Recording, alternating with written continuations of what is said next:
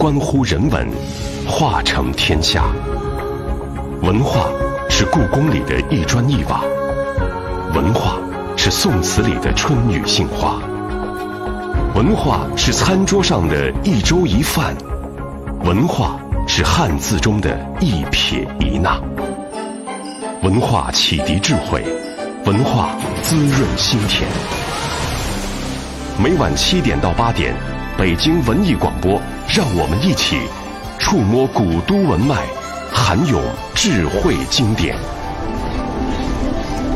让我们一起打开文化之门。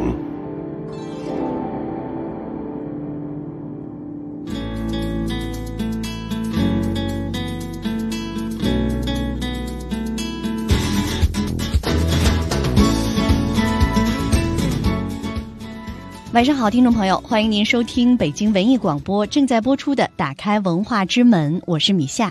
今天的节目我们要打开戏剧之门，跟您聊聊将于八月十四号到十六号在国家大剧院和大家见面的由全球经典小说改编的话剧《革命之路》。介绍一下此时此刻光临节目的两位嘉宾，一位是本剧的编剧也是演员田小薇先生，欢迎小薇。和大家打个招呼，听众朋友们好，主持人好。还有一位是华鹏文化创始人、监制汪鹏飞先生，欢迎汪先生。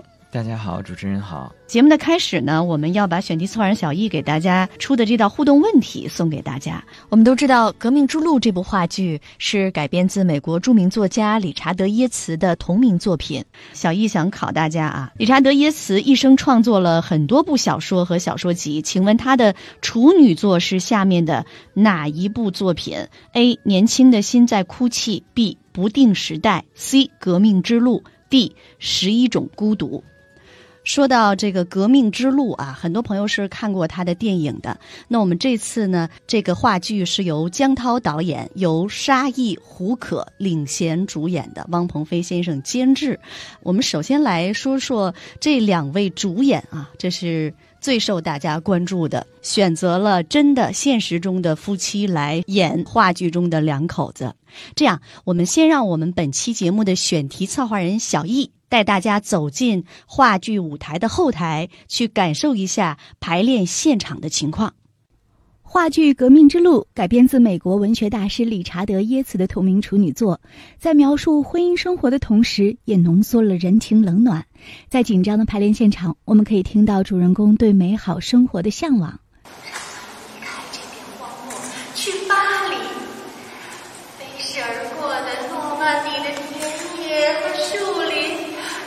就是最美的巴黎随着剧情的推进，男女主人公的分歧日益加剧，舞台上也将不时的爆发战争。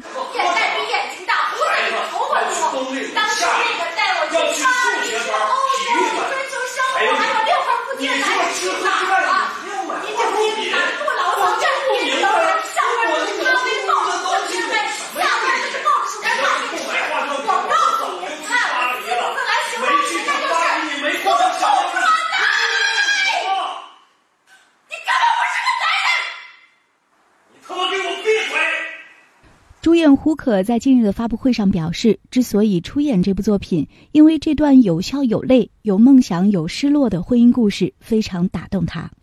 我特别喜欢这个剧本的这个故事的题材，因为它其实是有跟现在我们的生活有很多共鸣的。尤其像我们其实也结婚十年了，有了两个孩子，可能面对这样的一个婚姻的状态，我们又要选择一个什么样的方式才是最好的、最勇敢的？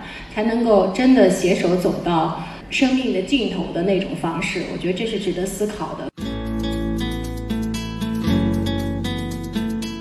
那在刚才的录音当中，我们也可以看到啊，这个排练过程还是非常非常的火爆的。在这儿，我就想问问二位，呃，选择这两位来演这样一个故事，包括这个故事它本身的这样的魅力啊，是什么？嗯，因为《革命之路》这个故事其实讲述的是上世纪五六十年代美国的在焦虑时代下的婚姻围城，然后以主要是两个就是男女主人公为主，然后投射出那个年代的一些包括婚姻观啊、社会的价值观，以及每个人物对于梦想的追求和现实之间的这个冲突吧。啊，然后其实那么大家看过电影的可能知道，电影版里面是里昂纳多·凯特·温斯莱特主演嘛，然后很。多人也觉得是他们俩继《泰坦尼克号》之后的再次合作，其实也代表了可能《泰坦尼克号》里面那两个人物如果真的结婚的话，可能就是现在的样子，在这部电影里面的样子。所以其实那我们在选择演员的时候，呃，前期其实遇到了很多困难，因为毕竟是要有这样的一个呃夫妻的我们所谓 CP 感吧。然后呢，同时呢，他们在戏里面需要完全的默契啊，因为戏里面还有很多。大吵的，像我们刚才听到的这种大吵的桥段，甚至是有大打出手的状态，啊，那最最终我们觉得还是像沙溢和胡可老师这样的现实生活中的夫妻，亲两口子，对，来演绎，其实他们那个火花是让我们很期待，我觉得观众也会很期待。然后很多网友也觉得，现实生活中的夫妻敢于演绎这样的一个残酷婚姻的故事，还是很有勇气的。嗯，他们是没有让自己的孩子去看这。这部戏是吧？对，这其实他们孩子有一天来，就是安吉和小鱼儿有一天来探班，导演就问说：“一会儿你们呃，这个父母会。”会吵的话，你们会不会害怕呀？然后那个小鱼儿，因为小鱼儿小一点嘛，他就真的是很真诚的说：“我害怕，我会害怕。”后来就那天就没有排吵的戏，然后基本上后面我觉得演出的时候也不会叫他们来看。嗯，那说到这部话剧的主创啊，其实和我们的江涛导演，呃，关系密切。那最后他以一个什么样的状态呈现给大家？其实导演心里是有一个蓝图的。嗯，是这次我们也特别荣幸请到江涛老师来导这部剧，然后因为他也是小薇的师长、班主任和授业老师。对，然后现在江涛老师是中央戏剧学院的导演系的系主任。除了江涛老师之外，其他我们这次的主创也非常荣幸，都请到了业内真的是一线的主创，包括像舞美设计王琛，呃，他是。之前一直跟田沁鑫老师也合作了很多剧目，包括大家熟知的像北京法源寺啊、青蛇等等。然后像灯光设计也是我们的大师哥，就是韩江老师啊。所以整个这次，我觉得我自己是非常呃期待在舞台上的呈现。然后呃，江涛老师其实也赋予了这部作品更多的一些生命力。就是如果我们说原来的呃这个小说或者电影，更多的可能是面向精英。或者是面向小众的知识分子，或者是文艺青年的话，那么这次其实江涛老师在二度创作的过程当中，还是加入了很多让大众。都会喜闻乐见，或者很容易能够走入到剧中的人物命运的一些手段吧。我觉得会稍微更大众化和通俗易懂一点，但是还是保留了本身作品的那个深的内核。嗯，这个电影我我刷了一遍，我开着弹幕看的，好多网友说：“哎，真是一个大郁片儿，就是郁闷的郁啊。”那我不知道鹏飞啊，比如说我们引进这个。这个剧本儿，然后最后把它搬上舞台，呃，在时下这样一个环境当中，我们的初衷是什么呢？嗯，其实就像您刚才说的，它的确是让大家看完之后会郁闷的，对婚姻会有一些重新的思考，甚至有人说，就是这是婚前必看的几部片子之一。那我们觉得，其实有的时候，就像这个原著里理理查德耶茨，他其实是在把真相一层一层的抛开给读者。其实有的时候，我们需必须要直面真相，直面婚姻或者生活中一些残酷的部分，我们才能够更好的去思考。和抉择，所以其实我们当时在想要做。这个项目的时候，觉得虽然它讲的是上世纪的美国的生活，但其实跟当下的生活，我觉得还是有会让观众有很多共鸣的啊。包括在婚姻里面的状态，包括我们在物质生活比较富足的情况下，想要去追求更多精神上的更高的一种渴求吧。然后在这个过程当中，我们会遇到重重的困难，但是我们是不是还是依旧鼓励大家要去追求你在心目中呃真正的梦想？我觉得还是有很多会让观众引起思考的部分。嗯，那么小薇作为这个话剧的编剧，同时也是其中的一个很重要的、不可或缺的这样一个演员啊，您给。大家简单介绍一下《革命之路》这样一个名字的这个话剧，它内容是什么样子的？包括您这次在编剧过程中，您对它的处理。嗯，因为刚才鹏飞也提到了这个小说的一些基本背景。小说里原文说的是一九五五年的美国，然后故事发生在康涅狄格州的十二号公路旁边的革命路。就是这个小说的名字叫《革命之路》，包括我们的话剧也叫《革命之路》。大家可能会看到这个名字，可能会联想不到这个戏里讲的其实是婚姻生活。那为什么叫革命之路呢？其实就是小说当中的这个那条路的名字。叫革命路，然后革命路旁边呢有一个革命小镇。整个故事讲述的就是发生在呃革命小镇当中的一对夫妇，就是我们看过电影的观众都会了解，弗兰克和艾珀这一对夫妇集中在他们身上的这个婚姻的故事。当然，我们。聚焦在婚姻上，但其实小说本身写的并不仅仅只有婚姻问题而已，它有很多的东西，包括社会层面的那个时代人的焦虑，还有人的选择，对理想的追求，然后对被现实的束缚。但是它主要是聚焦在这一对夫妇身上。整个的小说，包括后来改编的话剧里，那么这个小镇上还有另外两对夫妇，另一对呢就是谢普和米莉，呃，岁数比。弗兰克和艾伯稍微再大一些，再年长一些。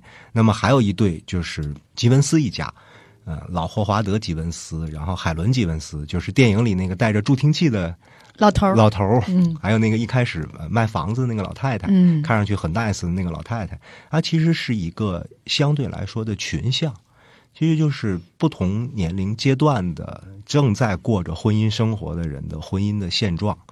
那么，在整个故事当中，因为呃，小说也好，电影也好，我们的戏剧改编也好，它不属于商业片式的强情节的故事，那么它更像生活本身。面对这个生活的焦虑，那么该去如何抉择？那么 Apple 可能突然想出了一个比较理想化的方式，就是我们离开这儿，我们重新开始，我们不要过去的生活了，我们移民去巴黎。这个想法很鼓舞人心，弗兰克也被他点燃了。但是男女有别，我觉得就像我们的生活里一样，男人经常会高谈阔论，经常会侃侃而谈，经常会有一些伟大的计划，但是真正实行起来，他的实行力却不如女人更坚韧。然后至于改编呢，鹏飞第一次提出就是我们再度合作去改编这个小说的时候，应该是在去年春年初，准确来说可能是春节前后。当初想过要进行所谓全盘本土化的改变，就是把它完全变成中国的故事、中国的夫妻、中国的事儿。但是呢，这个推行了一段时间，后来我们还是决定保留这部小说的原貌，因为这部小说本身，理查德耶兹虽然不是我们熟知的美国作家，不像菲茨杰拉德，不像海明威，但是这部小说真的是可以说是一部伟大的小说。我们不想破坏这部小说里太多的东西。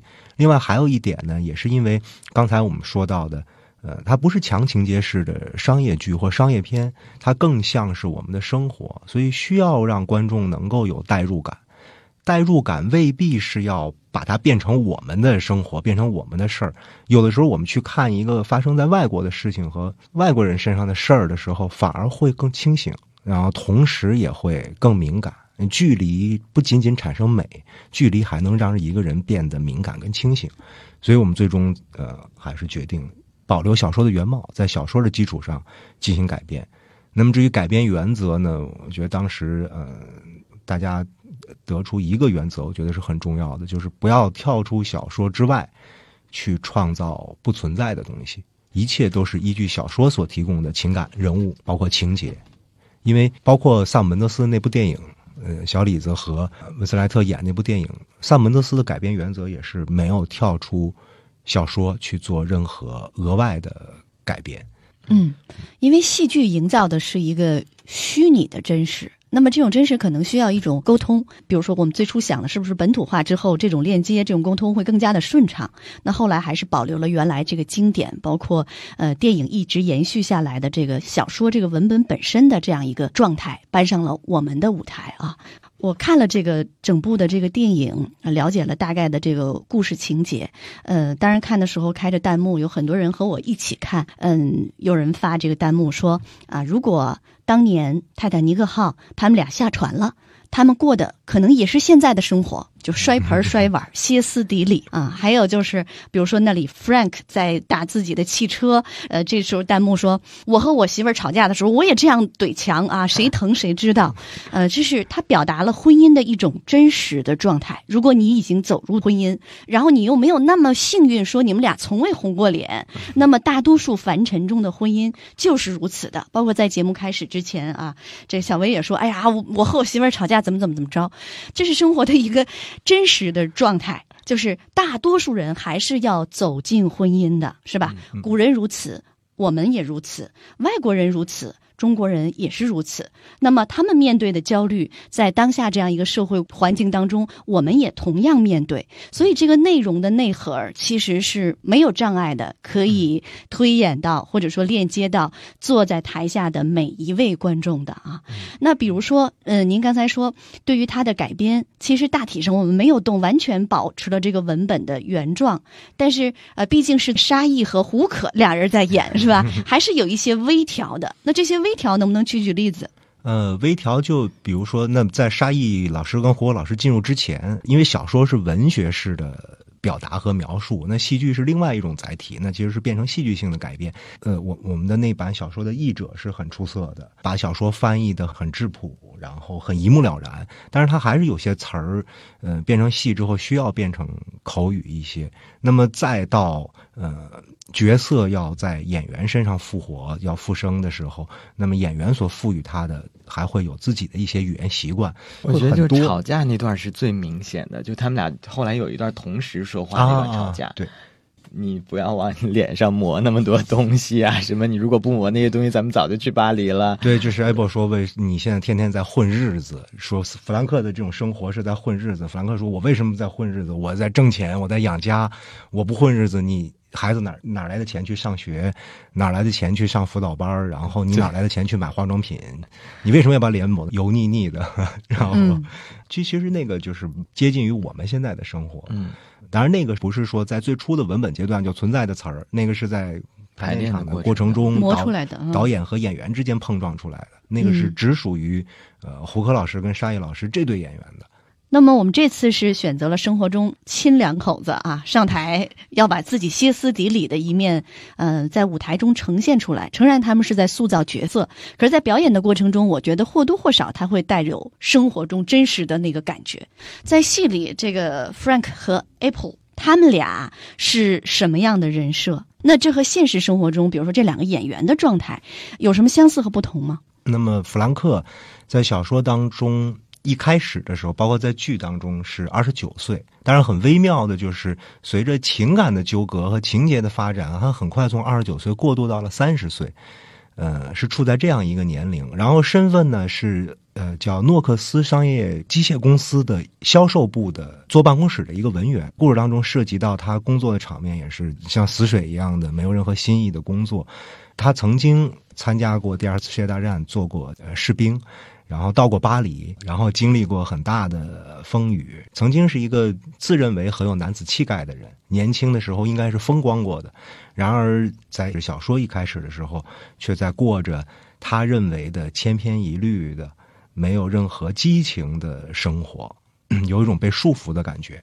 小说当中对这个人物有一个描述，我觉得比较生动，就是弗兰克给人的感觉是他适合去从事任何一种人文性质的工作。其实说白了一点，就是他有点文人气质，有点艺术家气质，有点那个小小的离经叛道，有一点点那个调皮，呃，这样一个一个男人。其实你刚才说到这个时候，我就一直在想沙溢。排到现在，我们都觉得其实沙溢老师跟这个角色本身还是有一些贴近的。对，就包括里面女主角一直在跟他说：“弗兰克，你是我见过最有趣的人。”其实沙溢他在平常生活中他是很有趣的人，然后有一点那个玩世不恭啊，但但是其实认真起来也很可怕，就是这种。对，就是男人，我觉得沙溢老师也属于这种男人啊，就像弗兰克这种，他不管到多少岁。哪怕他有一天真的老了，七老八十，他身上总有一种大男孩的气质。嗯，我觉得沙溢老师和弗兰克小说原著中的弗兰克身上都有这种气质。其实这个，因为我不知道站在女性的角度怎么看待，但是站在同性的角度、朋友的角度，觉得这样的男人是蛮有魅力的。嗯，很有幽默感，有趣的灵魂哈。对，嗯，这是说到了这个男主，那女主呢？女主呃，April 惠勒在小说当中，她就已经是一名全职的家庭主妇了。她为弗兰克生过两个孩子。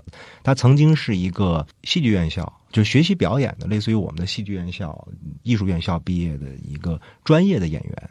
小说当中有一个描述，呃，弗兰克自己夸老婆，或者别人提到 April 的时候，总说她有一点点傲气。那个译者用的那个词儿很妙，就是叫“女人中的女人”。就是不管她有多大，但是你会感觉她是女神。嗯，不管她是不是真的是大明星，或者她是不是真的富有，就是这样的女人一走出来，是会让所有男人多看几眼啊，而且气场很强大。但是呢，不管她的理想是什么，不管她是哪个类型的女神，但是这样的女神现在在做家庭主妇，表演的梦想也好，然后她对生活的幻想也好，她的期望也好，可能。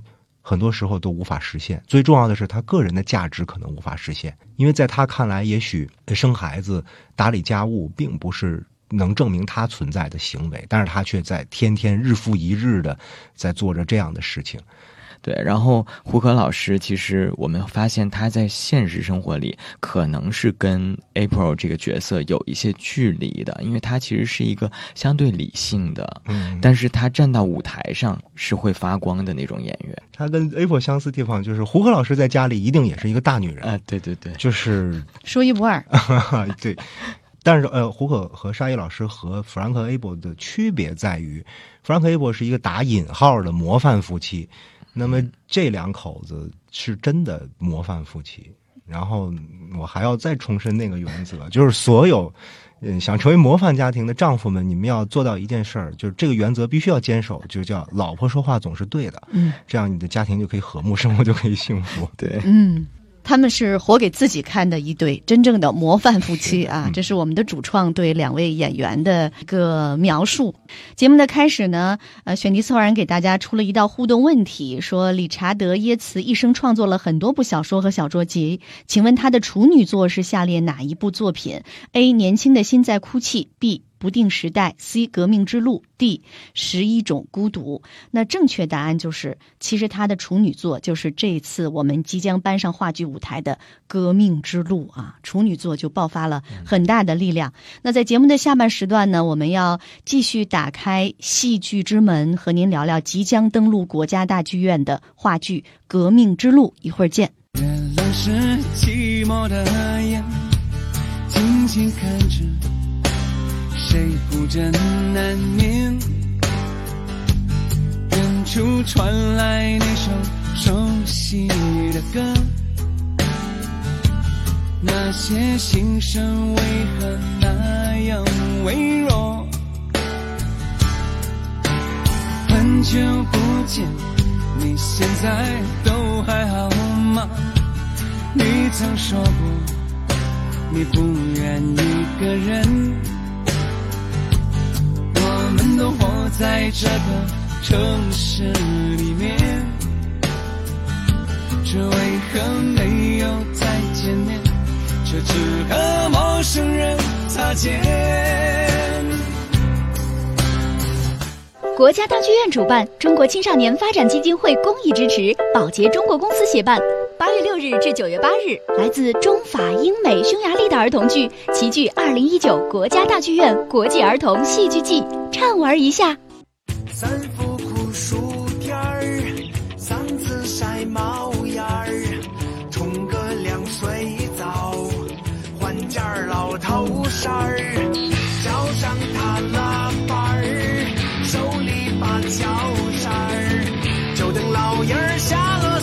麻溜出去找凉快儿。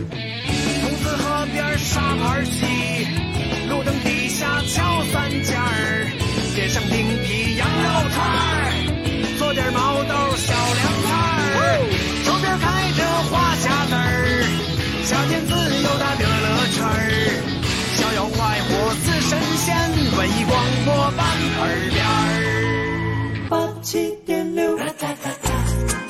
您正在收听的是《打开文化之门》。文化之门，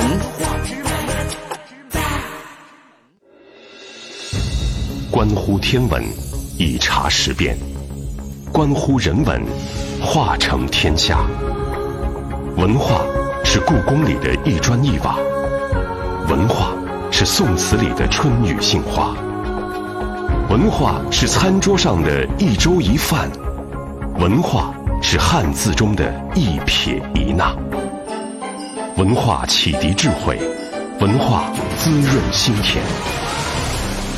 每晚七点到八点，北京文艺广播，让我们一起触摸古都文脉，涵咏智慧经典。让我们一起打开文化之门。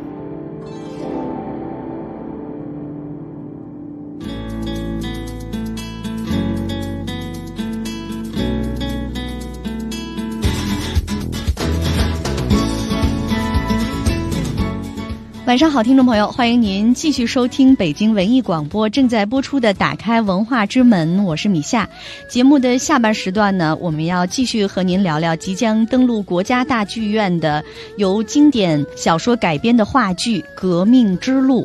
我们本期节目的选题策划人是小易，介绍一下此时此刻光临节目的两位嘉宾，一位是本剧的编剧，也是演员田小薇先生，欢迎小薇。听众朋友们好，主持人好。还有一位是华鹏文化创始人、监制汪鹏飞先生，欢迎汪先生。大家好，主持人好。那即将搬上舞台的这部《革命之路》呢，是由沙溢和胡可领衔主演的。节目的下半时段依然给大家准备了一道。互动题目，因为很多朋友了解这个故事是从二零零八年十二月十九号上映的《革命之路》这部电影中了解到的。那么这部电影呢，其实原定的演员并不是莱昂纳多·迪卡普里奥，请问他是谁呢？有这样几个选项，您来猜一猜：A. 本·阿弗莱克，B. 马特·达蒙，C. 布拉德·皮特，D. 约翰尼·德普啊，这样几个演员，您来猜一猜哪一个是原定的演员？后来呢，又由这个女主角推荐说，还是找我的老搭档吧，换成了这个莱昂纳多·迪卡普里奥呢。那么我们说一说这部得过很多奖项的电影啊，这是在二零零八年上映的《革命之路》。男主女主大家都熟悉啊，就是泰坦尼克号的里面那个特别漂亮的 Jack and Rose，对 Jack and Rose 一段经典爱情。那么时隔十年之后啊，他们俩又给大家演绎了《革命之路》，虽然名字叫《革命之路》，呃，但是他们演的是婚姻爱情。给大家介绍一下这部电影啊，它的价值在哪里？其实这部电影很多影迷觉得他没有得到应有的认可，因为他当年虽然获得了很多像奥斯卡和金球奖的提名，但是最后并没有拿到真正的比如最佳影片或者最佳导演。提名倒是有很多，对，提名很多，当然在全球范围内还是拿了十七项大奖，然后在很多影迷的心中位置还是非常高的。包括咱们这个戏的策划人蒋小涵，他看了这部电影不下十遍。啊，他看了这么多，对他最近这两天还在看，所以就是确实是我们最开始看的时候，之所以选择这个项目，就觉得跟当下的生活还是会有很多共鸣。而且它最妙的是，它不仅仅是辽纳多和凯特温斯莱特非常出色，它里面的每一个配角，像刚才咱们在中间聊到，都是能够让观众记得住的。然后很多人物其实都可以在当今社会我们身边找到他的脸谱。嗯，我觉得他真的就是它整个社会性的意义跟呃里面探讨婚姻的这个比例是相同的。嗯，呃，其实人面对这种生活的焦虑啊，古今中外，其实我们都会面对，永远都逃不开。那也是我们这部剧它的一个普世的这种情感的价值。那我们今天的嘉宾田小薇先生，其实在里面就演了一个很具代表性的角色啊。我们刚才说到了这对夫妻啊，他们算是美国的中产阶级家庭，他们都各自有一点点小的才华。那么他们不甘愿过现在的生活，也觉得好好像自己的价值没有得到完全的实现，在和周遭的人相比的时候，他们有一种心理上的优越感。呃，那么在他们的生活中突然出现了一个人，就是他们在买这个房子的时候，给他们介绍房子的这个女性啊，她有一个儿子。他这个儿子其实是，啊，有一点问题的。那么这个人物呢，其实非常的微妙，在电影中，在原来的小说中，他都非常的巧妙。这次小魏是演了这个角色啊，你怎么体会这个角色？你觉得他的存在的意义是什么？这个角色看过电影的朋友们应该很熟悉，就是吉文斯太太的儿子，到他们家去做客的约翰。那么小说里说的，他刚刚从精神病院康复出来，医生让他恢复一些基本的社交，让他妈妈带着他多去和呃社区里的朋友们聊聊天，恢复正常人的社交。他处在这么一个治疗的阶段。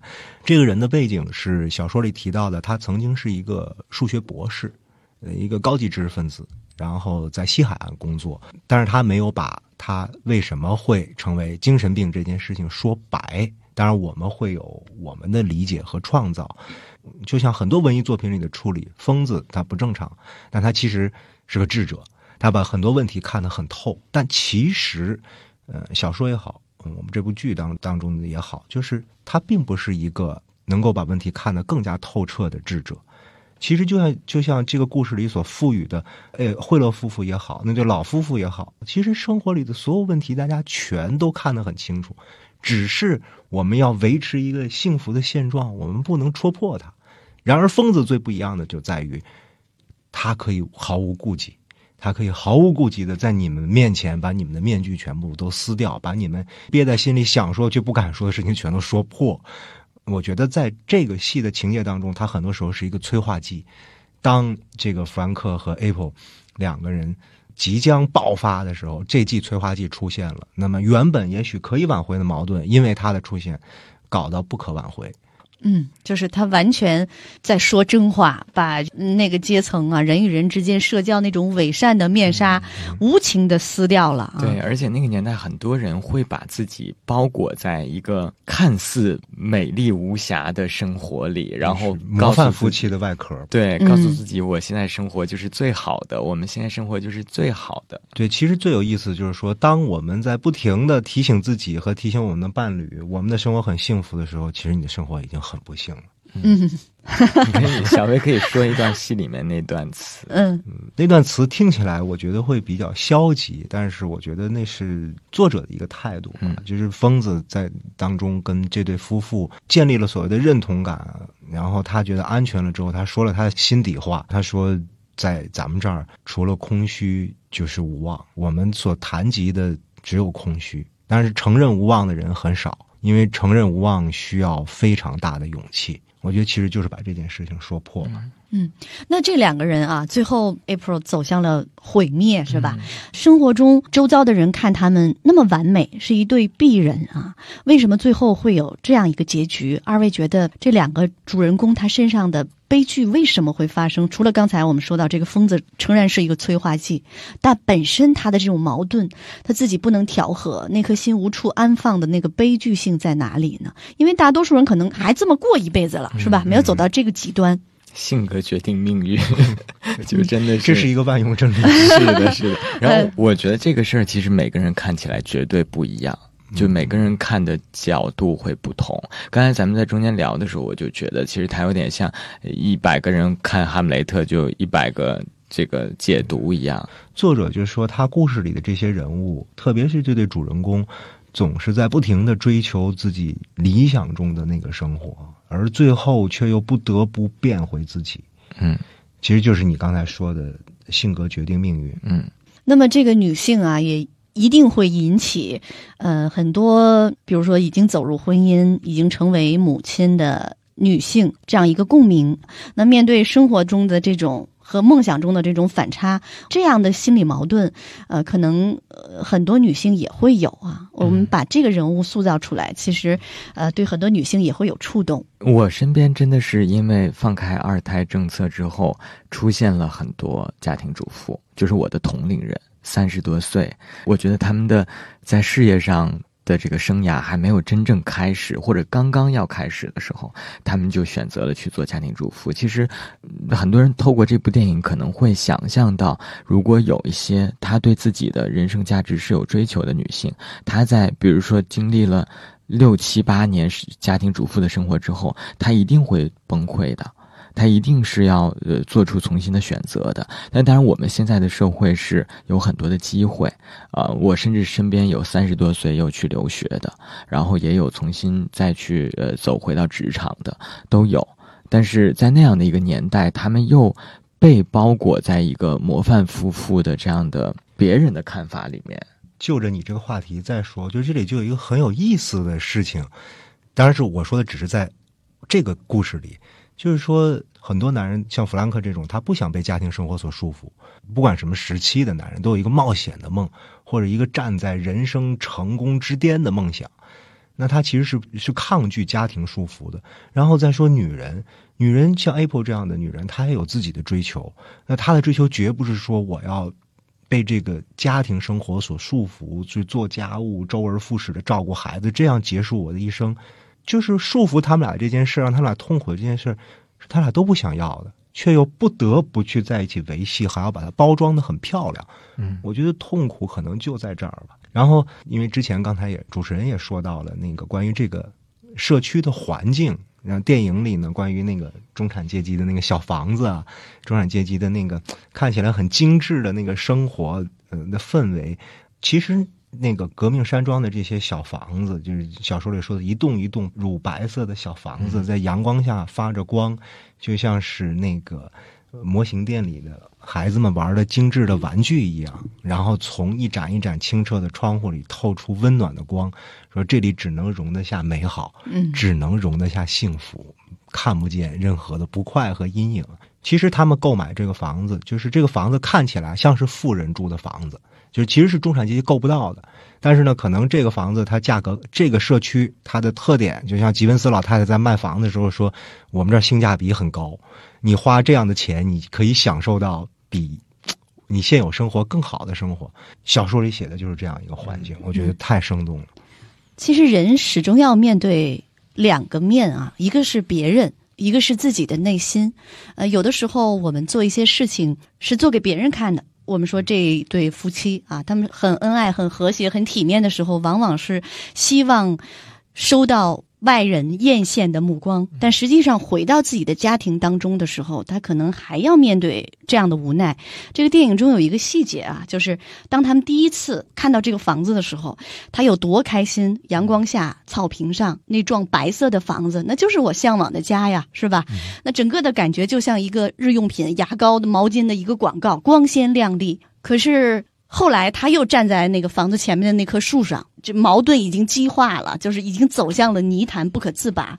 然后他又看了一眼自己的房子，他说：“我当时以为我住进这个房子里，我就应该过上那样的生活。可是我这个愿望已经达成了，我已经在这个房子里住了这么久，生活竟然还过得这么糟啊！”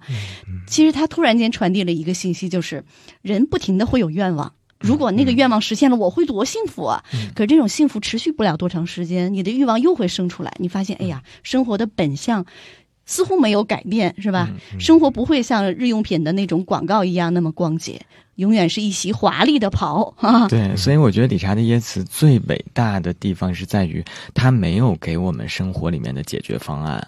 因为其实很多生活里面，就像您刚才说的这些问题是无法解决的。但是理查德耶茨他像一把手术刀一样，他会一层一层的抛开给你看，然后他把生活的真相摆在你面前。他也告诉你，这个房子就是这一对夫妻走了，还会有新的夫妻住进来，他们会过什么样的生活？他们是不是也在无数次的这种追求梦想，然后又破灭的过程当中去轮回？就很多真的是可以值得思考的地方。嗯，而且确实也也给不了答案。对啊有方法论，但没路线图。对每一对家庭，每一对夫妻都不一样啊，适合他的未准就适合于你。呃，可能作者传递的就是你要认清生活的真相，对，你要真诚的面对自己的内心。认清之后，你依然能够热爱它，去拥抱它，这个可能是传递给每个人的这样一个意思啊。那么。电影非常的经典，也得了很多很多的奖。我们这次呃让沙溢和胡可去重新塑造这两个角色。那珠玉在前，这二位在排练的过程中有没有表现出什么压力？我觉得前期压力真的太大了，因为沙溢老师已经有十年没有上过舞台了。呃，他上一次演舞台剧应该是零九年、一零年左右，《甜蜜蜜》还有《手心快乐》。但胡可老师这几年还一直活跃在舞台剧的行业里面，啊，所以沙溢老师前期能感觉到他自己的压力和焦虑。然后，呃，那个时候不是网网上一直在说他减肥的事情嘛？就是说他沙溢的八年减肥史像极了我本人，就是他一直在减肥的道路上没有成功过，呃，但是我觉得他的后期其实是越来越自信的，然后他也真的迈上了减肥之路。他最近就是每天晚上基本都不吃饭，只吃呃水果和蔬菜。我觉得在舞台上还是会看到一个非常非常好的沙溢的，因为演员嘛，所有的演员。都是脆弱的，特别是好演员，好演员更加的敏感。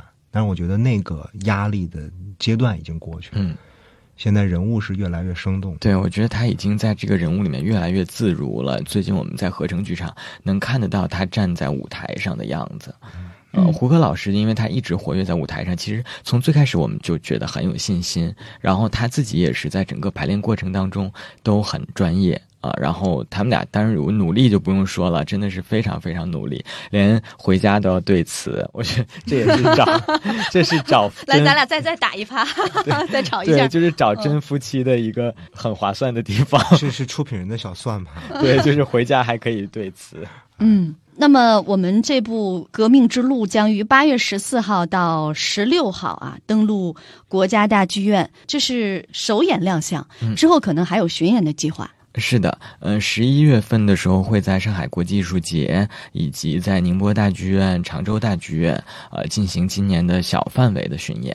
然后明年四到六月会进行大规模的全国巡演。然后明年也还会再回到北京跟大家见面。嗯，那我们为了让这部经典让更多的人了解和接受，我们还打造了一个主题曲。为什么要给这样一部话剧打造一个主题曲？嗯，其实我们最开始就想过，我们要不要改名字，在做这部舞台剧的时候，因为这个名字会让有一些观众会有其他的理解啊。但是后来我们考虑到原著的粉丝，包括电影的受众，我们还是保留了原小说的这个英文直译的名字。但是呢，我们希望能够让更多观众了解到这部戏的气质。或者他的故事的气息，所以做了这首叫做《浮生录》的呃宣传主题曲。那么《浮生露琪这个名字就是当时这个电影的香港版的译名。啊，所以它其实它是从另外一个角度在解读这个故事。然后这首歌呢，也是我们这次整个剧的呃作曲老师香港的阿辉老师呃他来专门为呃苏妙玲打造的呃，然后也很符合他的这种中低音的嗓音呃，并且是在这种比较。平缓的情绪当中，能够看到呃主人公的情绪。嗯，那现在我们就来呃听一听为《革命之路》打造的主题曲，叫《浮生路》。往日繁华，浮生尘埃落下，凄美如一幅画。思绪缠绕枝桠，诉说着。伤心话，可是你听到吗？家，沉默充当哑巴，失落潜移默化，不曾停止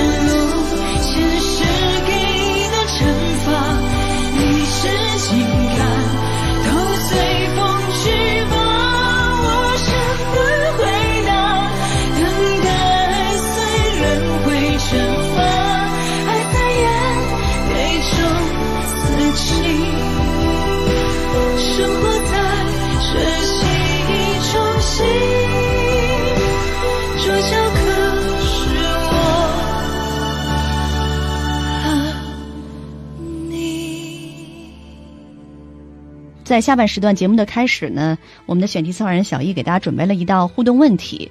现在我们看到的这一版电影啊，它的男主是莱昂纳多·迪卡普里奥。那实际上原定的这个男主角还真的不是他，其实是选的马特·达蒙。那因为档期的问题，所以最后是由凯特·温斯莱特推荐说，那要不要让哎我的老搭档这小李子啊来试一试？结果最后的反应啊，最后的结果是好的。那么我们也真诚的希望啊，邀请大家在八月十四号到十六号能够走进国家大剧院，看看我们啊。